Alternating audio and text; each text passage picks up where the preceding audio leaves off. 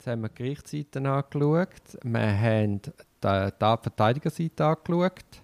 Wenn wir noch schnell zu der Staatsanwaltschaft. Ja, können wir. Ich denke, das ist vermutlich vergleichbar mit der Vorbereitung von, einer, von einem Verteidigerteam. Außer Ja. es gibt keine Instruktionen von der Klientin oder vom Klient. Aber Ich nehme, an, ich nehme an, die sind viel früher dran. Weil eigentlich können sie mit, mit der Anklageschrift äh, sind sie ready, um das ab, auch abzuschliessen.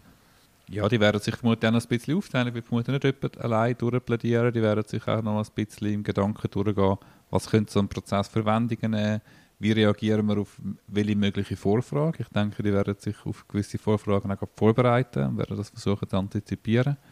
Das ist sicher, ähm, äh, das ist sicher eine Aufgabe und dann sicher auch Medienarbeit. Die werden sicher auch in einem Team sein und das überlegen, äh, werden die Medien natürlich verlangen, vermutlich täglich oder zumindest am Freitag, dass es da gewisse Statements gibt von der fallverantwortlichen Staatsanwalt, denke ich. Gut, die haben ja jetzt einen Medienbeauftragten auch auf der Staatsanwaltschaft. Ich nehme an, das wird schon dem überlassen.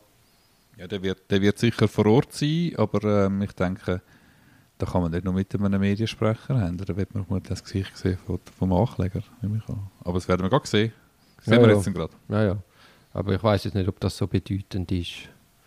Das ist ja dann hinten raus muss die Qualität stimmen und das rechtsstaatliches Verfahren da stehen. Und ich weiß auch nicht, das ist ja nicht Sinn, dass jetzt also eine, vorge eine vorbefasste Medienschlacht wird. Ich denke, die sind vorbereitet. Äh, die haben dieses Plädoyer geschrieben. Was mich in dem Zusammenhang sowieso noch Wunder nimmt, was meinst du, hat äh, die 9. Abteilung Redezeitbeschränkungen gemacht?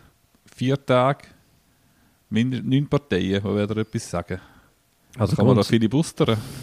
grundsätzlich geht ja das gar nicht.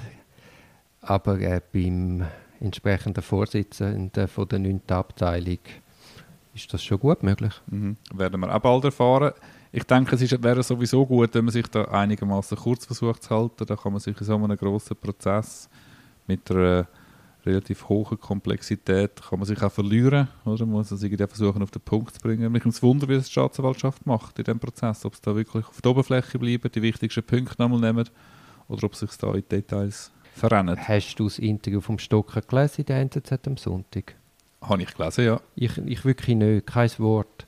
Hast, hat er dort schon etwas preisgegeben, wohin seine Verteidigung gehen könnte? Weil das kann ja auch noch der Staatsanwaltschaft jetzt wieder helfen. Also Jacqueline Fehr, das habe ich gesehen, hat sich in einem Tweet darüber mokiert, dass da die Verteidigung Öffentlichkeitsarbeit macht. Aber zum einen ist das auch, könnte das auch ein Bumerang sein und zum anderen könnte das natürlich für die Staatsanwaltschaft auch Aufschluss geben, was da die Verteidigung im Sinn hat. Also nur schlecht ist das nicht.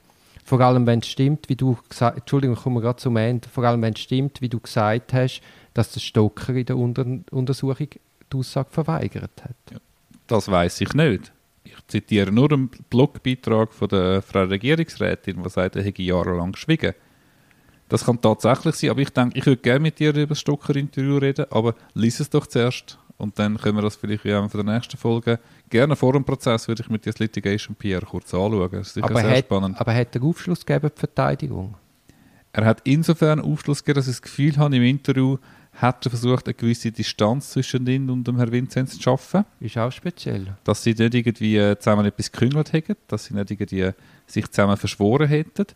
Die grosse Frage ist halt, ist es so ein Interview, aber das sind wir schon in der nächsten Folge im Litigation PR, ich will das wirklich dort besprechen. Die grosse Frage ist, hat man das mit weiteren Mitbeschuldigten koordiniert, so ein Interview, Ja, ja. oder nicht? Oder ist, das eine ist, nicht Gegenstrategie? vor, ist nicht vorstellbar, dass das nicht passiert ist. Aber ich, Ich kann ganz viel dazu sagen, Dori, das machen wir im nächsten. Ist Wissen gut. wir dann, wer die Verteidigung Stocker ist? Wissen wir nicht.